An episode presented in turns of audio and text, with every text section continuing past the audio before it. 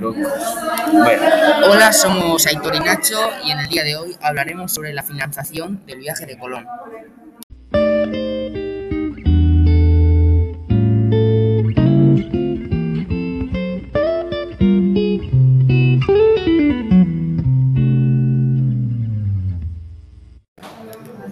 eh, primero destacaríamos cómo Colón se presentó a su majestad con una breve referencia.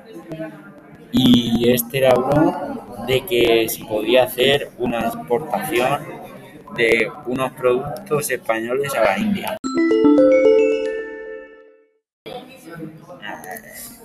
Hasta ahora las cuentas están claras. La corona había aportado 1.140.000 maravedís y palos.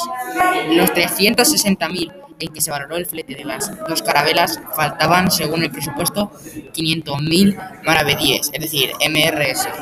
Medio cuento de los que Colón estaba obligado a abonar 250.000.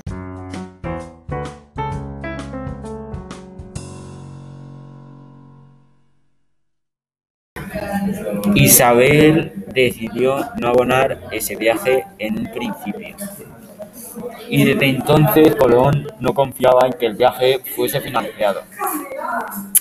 Por lo que en 1486 Cristóbal Colón ofrecería un proyecto a los reyes católicos de crear una nueva ruta eh, hacia las Indias por el Océano Atlántico.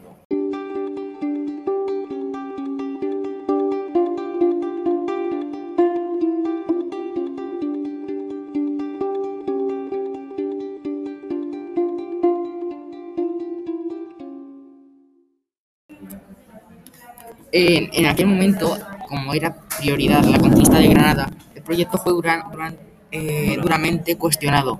Fue la reina Isabel quien concedió apoyo a Colón para su, su expedición, que, aunque existen varias teorías sobre la financiación, en todo caso necesitaba su beneplácito.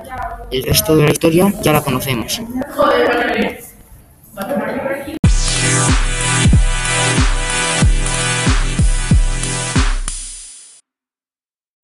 Y con esto mi compañero Nacho y yo vamos a despedir el podcast.